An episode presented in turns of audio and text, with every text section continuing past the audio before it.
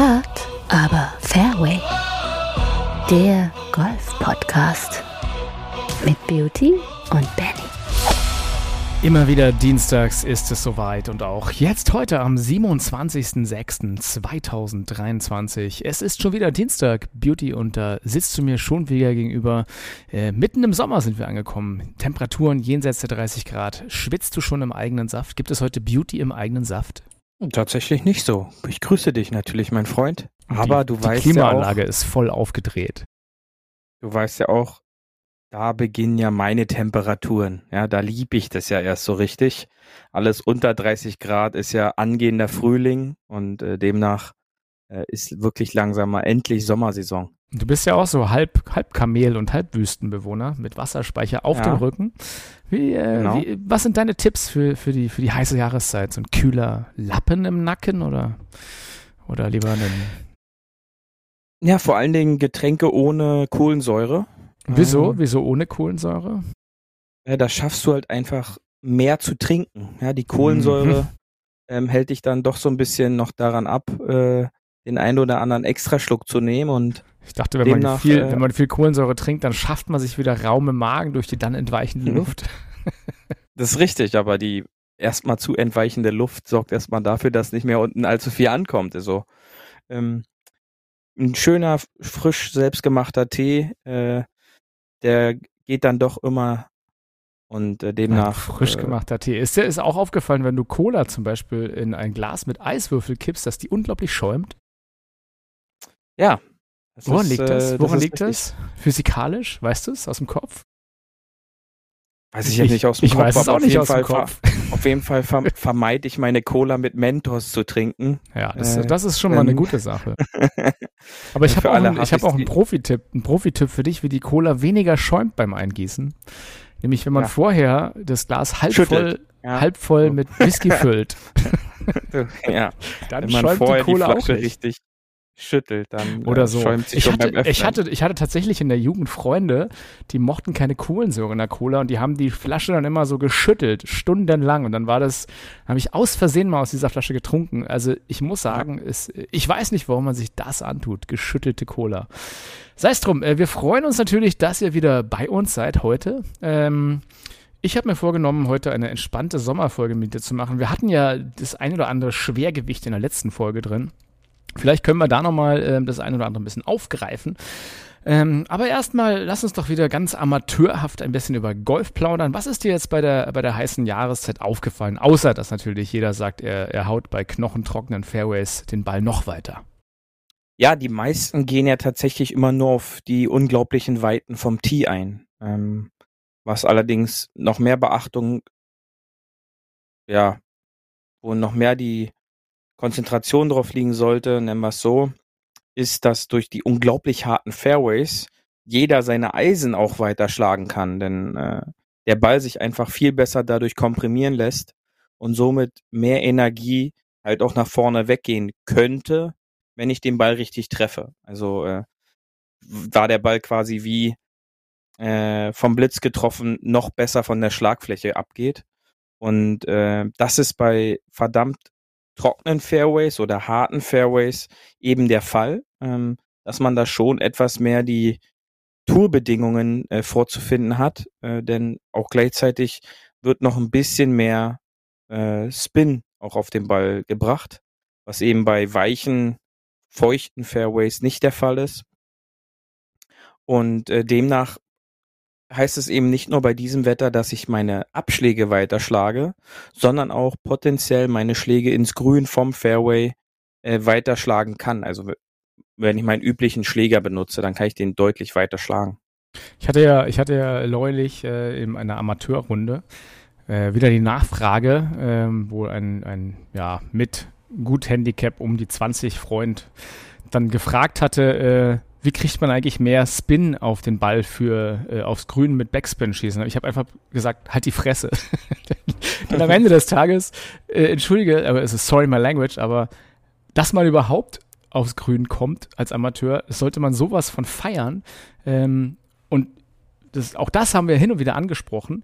Ich glaube, die meisten wissen gar nicht, wie gut es ist, wenn sie überhaupt auf dem Grün landen mit einer In-Regulation-Schlag, also einem Abschlag und dann der zweite geht aufs Grün. Und die meisten sagen, ah, viel zu weit rechts oder schlechter Bounce oder irgendwas. Oder ich habe ihn nicht zurückgespinnt, dass er an die Fahne läuft. Ich glaube, da sind, ja. da sind die meisten noch so wirklich von den Profispielern aus dem Fernsehen, ähm, lassen da was ableiten und sagen, ja, ich will auch, dass der so perfekt runterläuft und zurückläuft.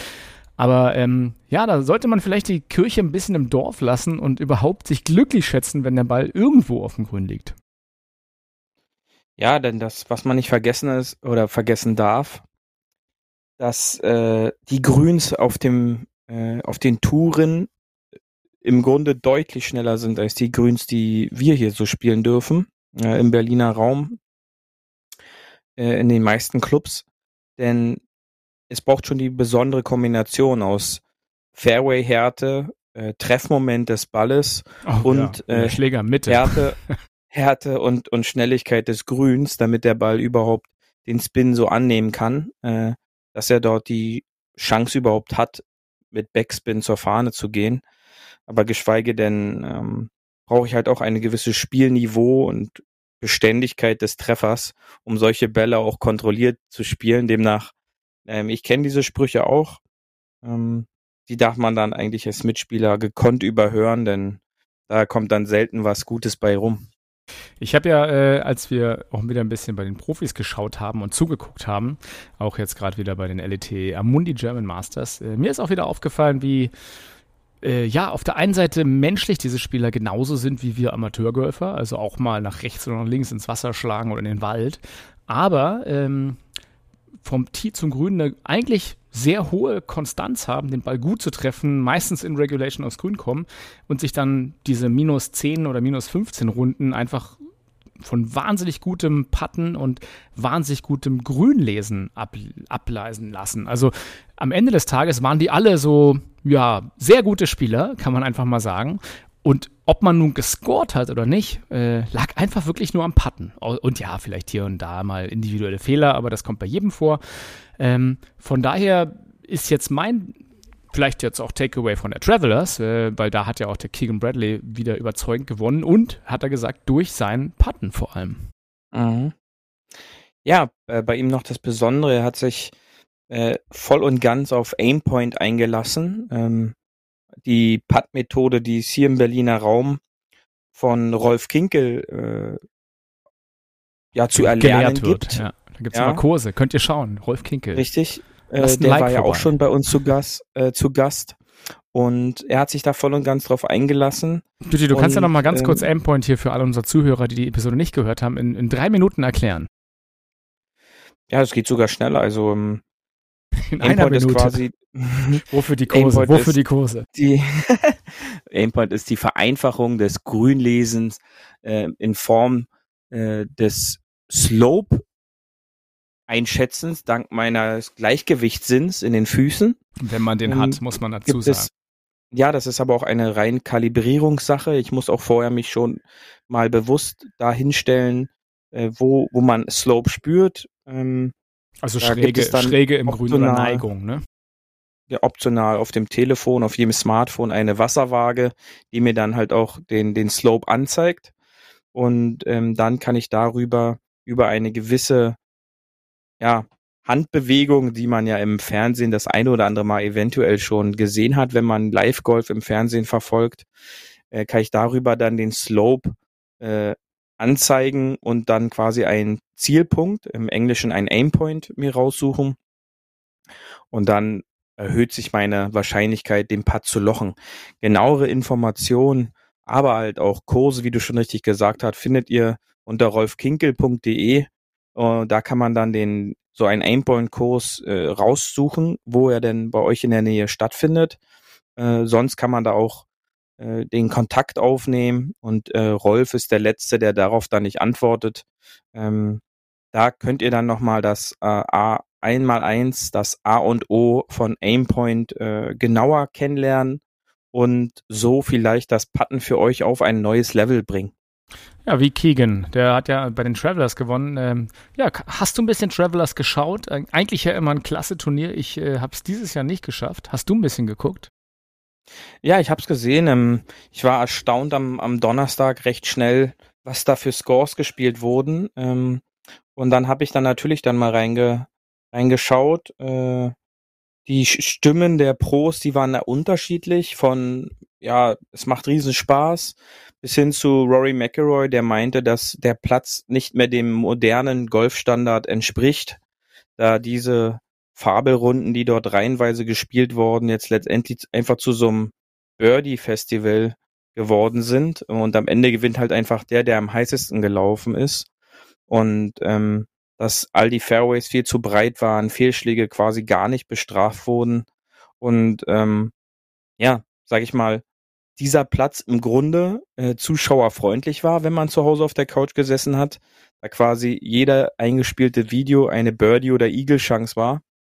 Ja, was, was aber auch wieder ein bisschen unsere, äh, unser, ja, unser Credo befeuert, dass eigentlich die Pros ja so viel besser wären, wenn sie auf unseren normalen Plätzen spielen mit okayen Grüns. Ne? Und da sieht man einfach, wenn ein einfacher Platz da ist, wo vielleicht der ein oder andere Amateur hier auch verzweifelt, äh, regnet es halt Birdies und Eagles. Und das ist halt äh, auch so ein Takeaway.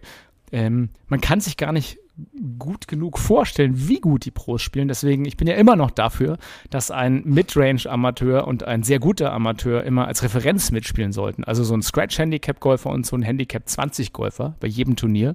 Und dass man das so ein bisschen sieht, A, kommen die überhaupt über die 18 rein und was machen die für Scores?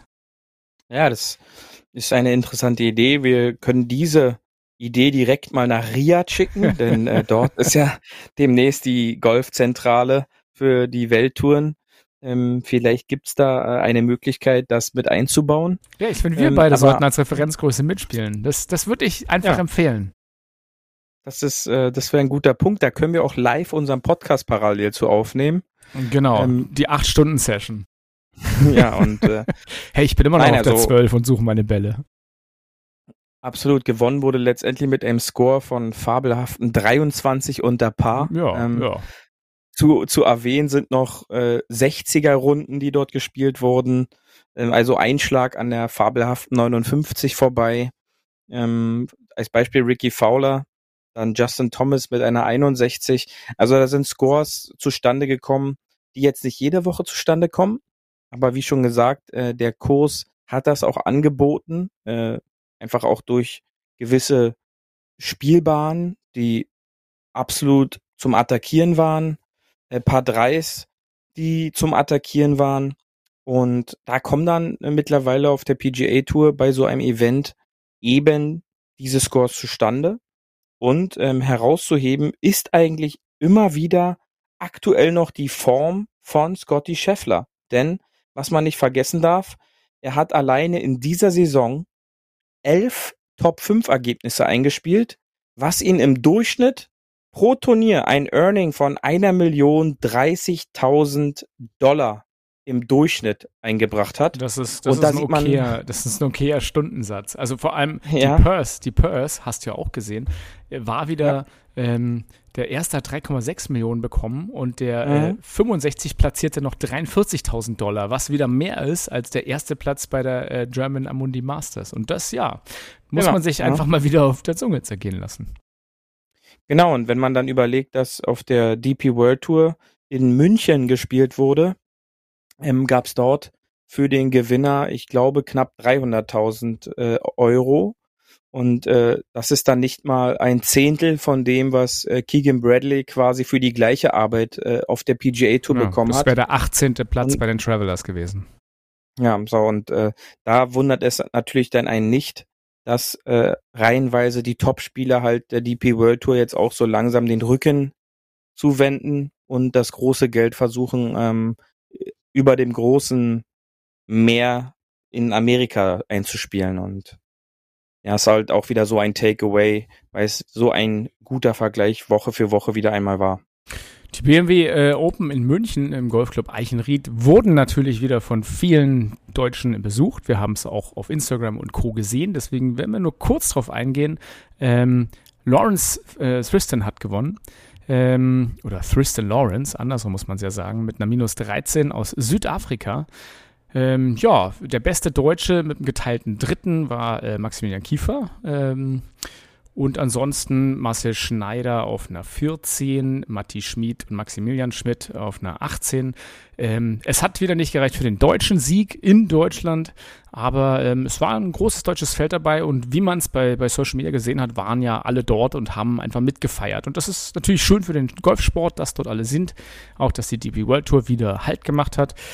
Ja, die PGA Tour wird wahrscheinlich so schnell nicht in Deutschland äh, halt machen, aber ähm, in Europa kommt ja der Ryder Cup dieses Jahr immerhin.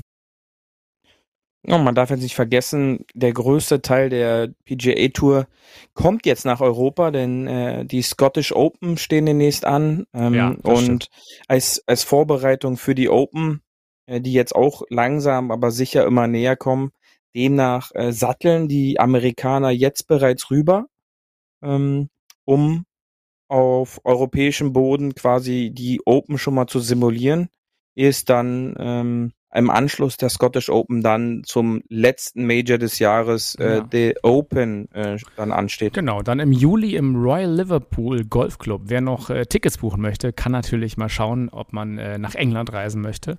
Ähm, ja, Liverpool, why not? Äh, da gibt es ja auch den einen oder anderen Fußballverein, habe ich gehört. Kann man bestimmt mal schauen. Was ich noch gar nicht erwähnt habe heute, Beauty, ist, welcher Tag heute ist. Ist mir gerade aufgefallen. Heute ist Tag der Sonnenbrille. Und ähm, das finde ich eigentlich gut, denn das ist ja auch so eine Glaubensfrage, ob man beim Golfen eine Sonnenbrille dabei hat oder nicht. Also es gibt ja immer Tourplayer, die haben die Sonnenbrille und das habe ich mir, muss ich sagen, abgeguckt, weil es sehr praktisch ist. Äh, mir ist die Sonnenbrille immer, wenn man sie im T-Shirt stecken hat, oft mal runtergefallen beim Bücken. Ich habe die auch, ähnlich wie die Tourspieler, dann angefangen, so hinten aufs Cap rückwärts raufzupacken. Das ist eine sehr vernünftige Verstauungsmöglichkeit der Sonnenbrille, aber ich spiele ja eigentlich fast nie Golf mit Sonnenbrille. Äh, wie ist es mit dir? Spielst du Golf mit Sonnenbrille? Ähm, ja, doch schon vermehrt, mm, da mich da die Qualität der möglichen Gläser mittlerweile so überzeugt haben, dass es äh, nicht überfordert. Nein, denn durch gewisse Kontrastmittel beziehungsweise Kontrastgläser, die gleichzeitig das Licht so ein bisschen abdimmen, äh, sorgt es nicht nur für einen sicheren Blick auf den Ballflug, sondern unterstützt das Ganze halt auch wirklich beim Grünlesen bei so lichtintensiven Golfrunden. Und äh, da kann ich jedem wirklich nur mal empfehlen, eine Golf-Sonnenbrille, äh, die dann halt auch speziell fürs Golfen angeboten wird, einfach mal zu testen äh, und vielleicht bringt das dem einen oder anderen dann auch optisch so ein bisschen was, um da nach vorne zu kommen. Wie dem Iceman. Der äh, Stanson hat ja auch seine eigene Sonnenbrillenkollektion. Aber es gibt auch ähm, Golf-Sonnenbrillen für Ballsuchen. Kennst du die? Das sind so blaue Brillen. Und wenn ja, du die ja. aufsetzt, dann glaubst du, du bist in so einem psychedelischen LSD-Trip. ja, und dann sieht man die, die weißen Punkte ähm, ich, ja, ich sehe die tatsächlich da, ab und an. Nichts. Ich sehe da gar nichts. Ich sehe da einfach nur, als, als würde ich wirklich so verstrahlt äh, auf, auf Microdosing LSD durch die Welt laufen. Ja, das äh, Gefühl hatte ich persönlich in meinem Leben noch nicht, aber äh, wenn du das so sagst, dass es so ist, also, dann natürlich schätze, äh, glaube ich schätze, dir schätze halt ich so aus Erzählungen ja. natürlich nur, natürlich, ja. Nein, ähm, ich, ich bin, ähm, ja, Sonnenbrillen sind, sind okay, aber ich finde beim Golfspielen, weiß ich nicht, ich bin da irgendwie kein Freund von. Also ich trage da selten welche. Vielleicht auch, weil ich es immer vergesse. Mhm. Kann auch sein. Ähm, gibt aber auch, glaube ich, kein Regularium, wann man eine Sonnenbrille tragen soll oder nicht. Die Frage ist dann bloß, Sonnenbrille im Clubhaus ab oder nicht?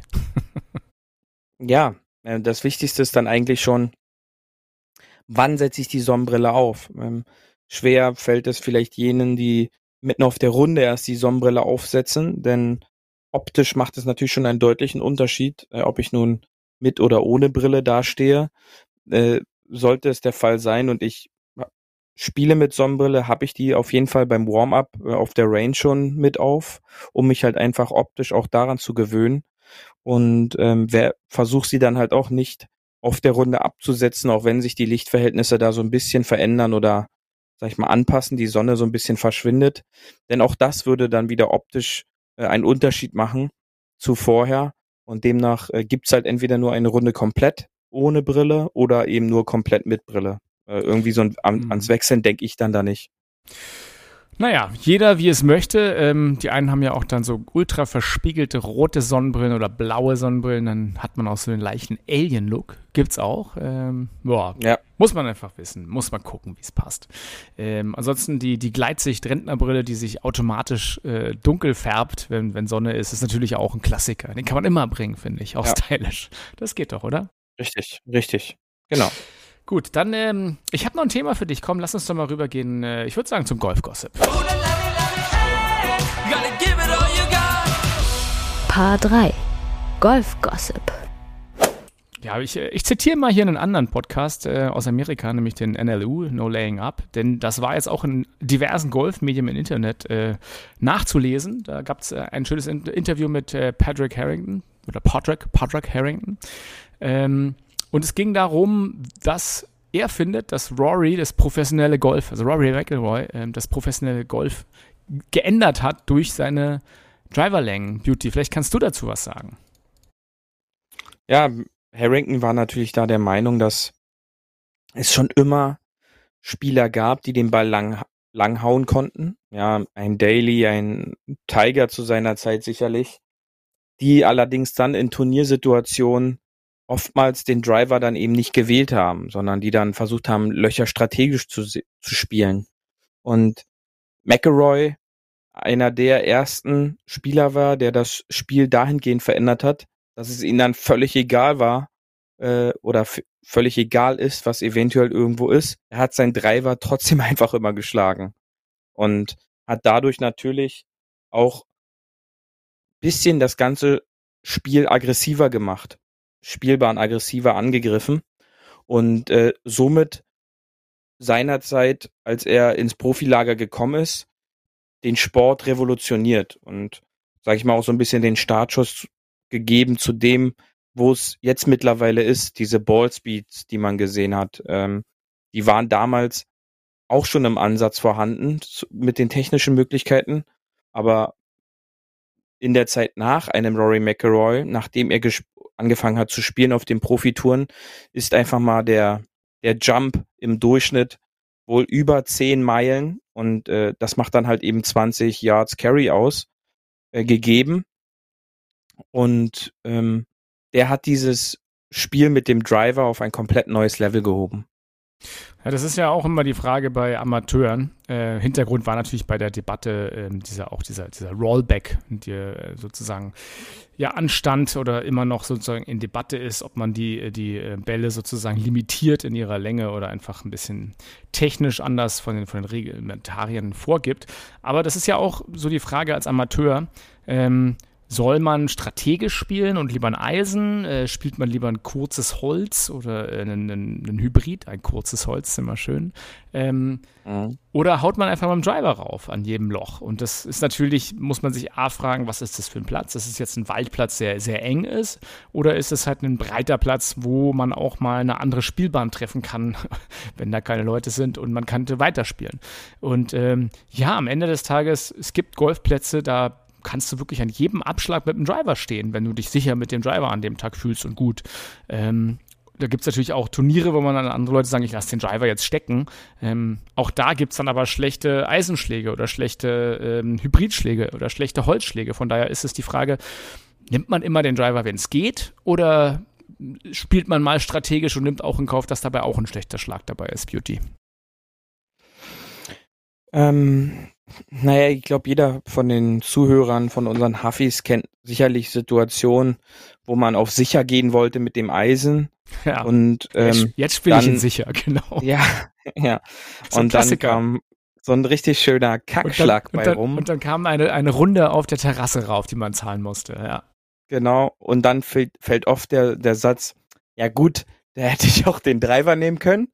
Ähm, und ja, das sind halt die Situationen, die glaube ich halt einfach passieren. Ähm, die gibt es, die gibt es teilweise auch auf der Tour, wenn man dann sieht, dass Spieler mit Eisen irgendwelche Situationen vorlegen wollen und der Ball letztendlich in irgendwelchen Raff-Situationen oder Semi-Raff-Situationen landen, dann gibt es dort, denke ich mal, ähnliche Gedankenspiele. Ähm, nichtsdestotrotz, seit äh, Strokes Gained diese mathematische Aufrechnung gibt, äh, die quasi auch unterschiedliche Spielstärken analysieren können, geben eigentlich immer an, dass tendenziell der Driver oftmals der korrekte Schläger ist. Denn ähm, statistisch gesehen sind Schläge, die näher dran sind, einfacher als weiter weg. Äh, jeder von uns kennt das. Man trifft tendenziell eher das Grün aus 100 Metern als aus 200 Metern. Und vielleicht sollte es auch für den einen oder anderen auch mal ein Spielansatz zu sein, die eventuell gar nicht einen Driver in der Tasche haben oder nur sehr selten benutzen, einfach mal an Spielbahnen, wo man konsequent das Eisen nimmt, auch einfach mal den Driver benutzen. Was soll's? Äh, davon hängt ja nun nicht das Leben ab oder die, der, die finanzielle Absicherung, sondern den Spaß haben und den Driver ziehen und mal schauen, was dabei rumkommt. Ja, das ist, äh, ja, also bei Golf geht es ja nicht um Leben und Tod, es geht um so viel mehr, wie es so schön heißt. Richtig. Nein, aber tatsächlich, es ist immer so die Frage. Also ich muss sagen, immer, immer wenn ich gedacht habe, nö, jetzt lasse ich den Driver stecken, das mache ich sicher, es hat nie was gebracht. Es ist am Ende, war das Spiel gleich und man hat sich am Ende geärgert. Wenn schöne Drives bei rauskommen, freut man sich umso mehr. Aber natürlich, ich denke mir auch manchmal, wenn ich mit dir spiele, wenn du einfach nur konstant und ruhig dein Dreierholz schlägst, äh, bist du vielleicht noch langweiliger und noch konstanter dadurch. Ich weiß es nicht. Ähm, ja, mag sein. Tendenziell habe ich zurzeit gar kein Dreierholz in der Tasche. Ähm, der da. Ein kleines Holz dann eben. Ja. Ähm, das ist richtig. Allerdings ähm, gibt dir natürlich der, der Driver tendenziell auch die Möglichkeit, was ich halt schon gesagt habe, an guten Tagen ähm, viel aggressiver zu spielen. Ja, äh, denn oftmals sieht man halt auch Leute, die dann halt mit ihren Hybriden oder ihren kleinen Hölzern abschlagen, dass sie von Abschlag zu Abschlag immer kürzer werden und immer vorsichtiger, weil man darf ja nicht vergessen, wenn ich den Driver nicht spiele, ist halt immer dieser Grundgedanke der Vorsicht, der des sicheren Abschlages da und äh, eine Folge dessen ist dann halt einfach ein zu kontrollierter, immer langsam werdender Schwung und eine neue Folge ist daraus dann dass ich halt immer weiter weg liege. Egal, ob ich halt immer das Holz 3 oder irgendwas anderes benutze. Ich fange halt an, immer weiter weg zu liegen. Also vorsichtiger, vorsichtiger Springen genau. bringt, bringt, eigentlich nichts, sondern einfach weiter so wie immer raufhauen und nichts ändern, oder was?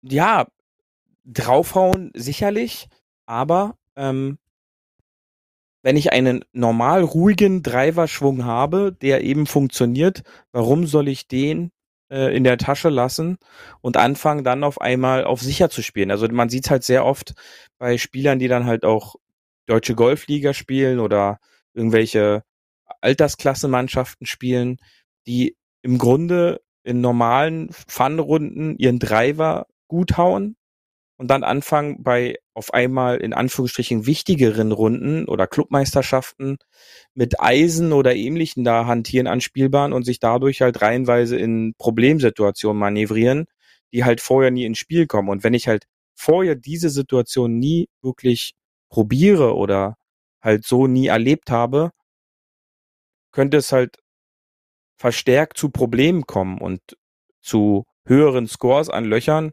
wo man sich sonst eventuell gar keine Gedanken drüber macht. Da geht man hin, haut seinen Driver dahin, wo man immer hinhaut und von dort geht's dann weiter. Und ähm, sobald dann einfach dieser, dieses Momentum Sicherheit und vielleicht auch dieser taktische Gedanke daherkommt, geht es oftmals, wenn ich es halt nie mache, schief. Ich fand auch sehr interessant natürlich ähm, die Behauptung vom Harrington, der gesagt hat, na ja, der Profi der ist halt einfach so genau und haut so viele Bälle und spielt so oft Golf, dass er halt mit kleinen fixe Sachen korrigieren kann, während der Amateur, wenn er halt an dem Tag einen Slice auf der Range hat, äh, der sozusagen mhm. nach rechts weggeht auf 3 Uhr, ähm, muss er eigentlich äh, auf der Range dann zumindest ähm, probieren, den Snap-Hook auf 9 Uhr zu spielen, um dann irgendwie wieder gerade zu kommen. Sondern es ist nicht so eine kleine Korrektur, sondern man muss schon extrem überkorrigieren. Und das fand ich eigentlich einen sehr interessanten Ansatz. Von Harrington. Ja. Ja.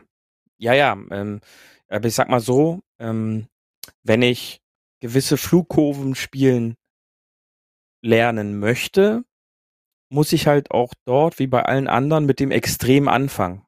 Ja, das ist halt auch ein, ein guter Punkt, den er anspricht. Ich muss verstehen können, wie ich wirklich einen bösen Hook spiele oder halt wie ich auf Bestellung einen Slice schlage. Und nur wenn ich halt die Extreme kontrollieren kann, dass ich das halt abrufen kann, kann ich dann halt langsam wieder mich zurückjustieren und dann entsprechend die Flugkurve dahingehend anpassen. Das mhm. ist äh, ein verdammt guter Punkt, den ich auch daraus nochmal gezogen habe. Demnach, ähm, falls der eine oder andere mich demnächst auf der Range trainieren sieht, dass ich da Slicen auf einmal anfange, 50, 50 Meter Slices normal, oder Hooks schlage, ist gewollt. Das ist völlig normal, genau. Ja, das ist völlig normal. Solange es nicht in der Runde passiert, ist immer gut. Ja, ich fand ja auch schön, er hat ja auch gesagt, der Amateur, der durchschnittliche, also selbst der gute Amateur, braucht nicht sechs verschiedene Ballflüge zu können. Das kann der Tiger können, ja. aber selber mhm. als Amateur reicht es, wenn man eine einzige Flugkurve kann und optimalerweise als Amateur ist es halt der Draw, weil der wirklich am weitesten, am präzisesten ist. Und ich glaube, das äh, verstehen auch nicht viele, wenn sie sagen wollen, sie wollen eigentlich weiterschlagen. Das ist eigentlich der Weg dazu ist, einen Draw zu spielen und am besten ähm, das Schläger Mittelblatt zu treffen und nicht irgendwo außen dünn, Toe, tralala, irgendwas. Mhm. Ja, ähm, er hat natürlich noch den, den Punkt des, äh, des Speed Gainings mit reingebracht, dass er quasi jede Trainingseinheit ähm, eine Speed Intervalleinheit mit drin hat, um halt auch in seinem Alter am, an, der, an der Geschwindigkeit zu arbeiten. Und das macht er seit 25 Jahren, ähm, um dort halt einfach unter Drucksituationen einen konstanten Schwung zu haben, der halt schneller ist als äh, für ihn als normal. Und ähm, du sagst es, ähm, ich muss nicht anfangen und zu überlegen, hau ich den jetzt links, rechts, links, rechts hoch, links, rechts flach oder rechts links flach, rechts, links hoch oder wie auch immer, sondern wenn oder ich halt eine, ins Grün. ja, also wenn ich eine Kurve beherrsche, dann verlasse ich mich da drauf, weil wenn sie halt immer kommt, kann ich halt sicher sein, dass, dass der Ball eben diese Kurve macht. Wenn ich allerdings dann anfange, dass ich jetzt äh, ähm, den, da muss jetzt ein, ein leichter Draw oder da muss jetzt ein, ein, ein hoher Fade oder so rein, wenn ich das schon immer einfach nur höre da gehen bei mir schon die Nackenhaare so ein bisschen hoch. Äh, und dann kann man auch schon fast sicher sein, dass alles bei rumkommt, aber jetzt nicht ein äh, angesprochener hoher Fade oder ein flacher Draw oder whatever. Ähm, das birgt eigentlich dann auch oftmals dann, oh, eigentlich müsste ich jetzt mal die Kamera rausholen und da könnte jetzt was Interessantes passieren. Ja. Ja, von daher ähm, back to basics. Einen gewissen Speed braucht man halt im Schwung, also darf nicht zu langsam sein. Ähm, ja. Das, was halt funktioniert und ähm, eine, eine Flugkurve am besten üben. Vor allem das Schöne ist, wenn man eine Flugkurve kann und leider zähle ich mich nicht dazu, dass ich die immer abrufen kann. Ich würde mich freuen, wenn nur eine Flugkurve bei mir rauskommen würde. Aber wenn das so wäre, dann könnte man ja sozusagen, wenn man das, das äh, die Spielbahn aufteilt, könnte man gewisse Teile der Spielbahn eigentlich schon ausschließen, dass der Ball dahin geht. Ne? Das ist ja das Gute.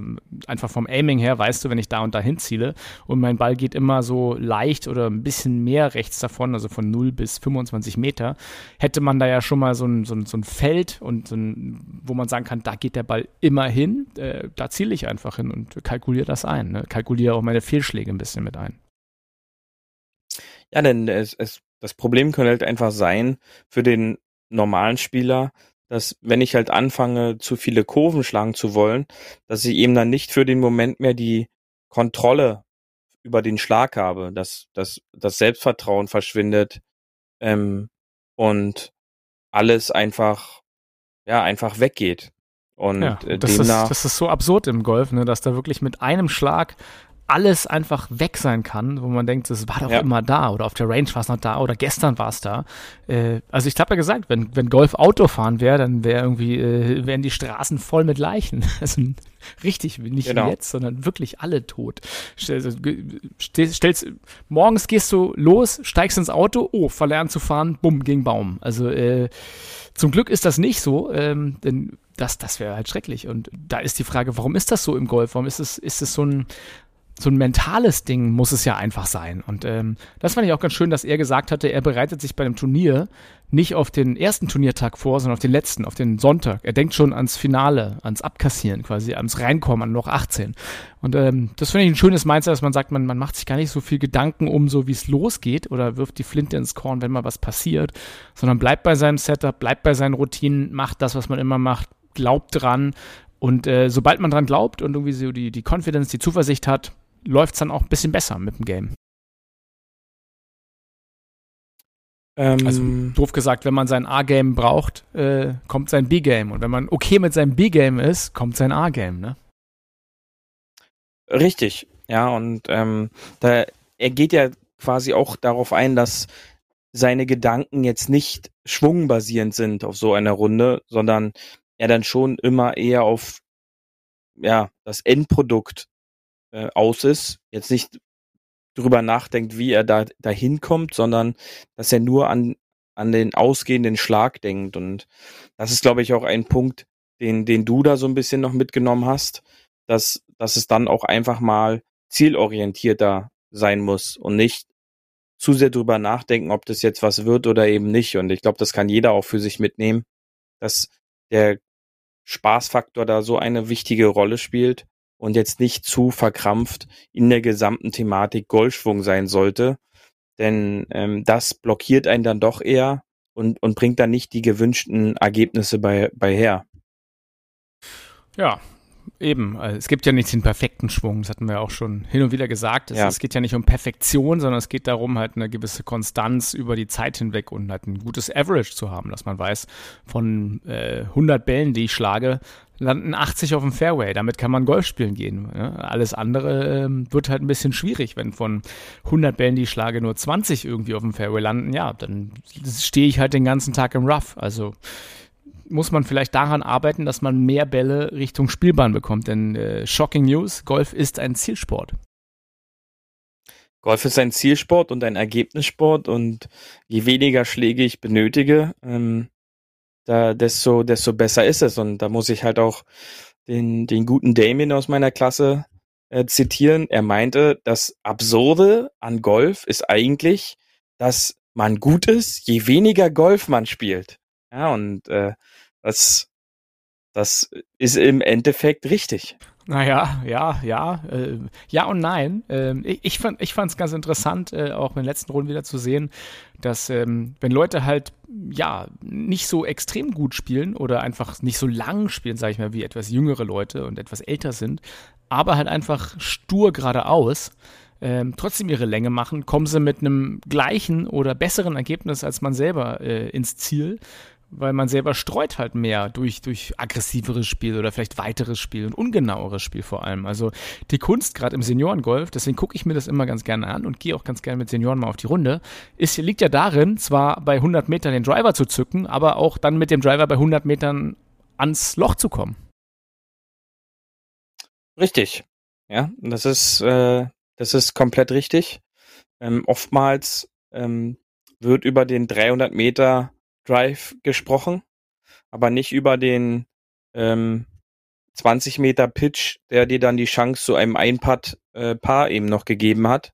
Äh, aber diese Schläge sind halt genauso wichtig wie jetzt vielleicht gedacht dieser absolute Top-Abschlag. Und ähm, daraus sollte man auch sagen, ein bisschen die Energie einer Runde ziehen, dass oftmals die besonderen Schläge nicht irgendwelche T-Shots sind, sondern äh, Schläge, die kreativ um das Grün gespielt werden und äh, die vielleicht nur so sieben bis zehn Meter lang waren. Ja, und gutes, gutes Putten, gutes Lesen von Putts. Und deswegen finde ich halt ja auch immer, wenn Leute halt auf dem Puttinggrün zu wenig sind, bringt es nichts. Wenn Leute auf dem Puttinggrün immer denselben Putt üben, bringt es nichts, weil ihr habt eh nie denselben Putt. Von daher bin ich ein großer Verfechter und Freund von kleinen Minigames auf dem Grün machen, äh, auf dem Puttinggrün mit anderen Freunden zocken, mit Leuten, die da sind, einfach äh, von Ball zu Ball gehen und immer wieder ein neues Loch spielen. Weil am Ende, so ist ja Golf auch da draußen. Ne? Es, es bringt ja nichts, wenn ihr im Wohnzimmer 400 Mal den gleichen Putt mit der gleichen Distanz geübt habt, wenn ihr dann draußen steht, nicht wisst, wie ihr das Ding reinkriegt und mental versagt, weil ihr denkt, ich krieg den nicht rein. Aber einfach mit der Confidence so, hey, äh, ich zock die anderen halt auch irgendwie sozusagen vor der Terrasse ab, dann mache ich das auch hier jetzt bei dem Loch Da äh, kommt eher mal, fällt eher mal ein Putt als äh, mit zu viel geradeaus üben. Absolut. Ja, da gibt es auch gar nichts weiter ähm, hinzuzufügen. Sehr gut. Und weil ich die Terrasse jetzt angesprochen habe, Beauty, äh, wir wollen ja heute mal wieder eine kürzere Folge machen für unsere Huffis, damit die mehr vom Tag haben. Gehen wir doch mal gleich hier eine Runde direkt auf die Terrasse.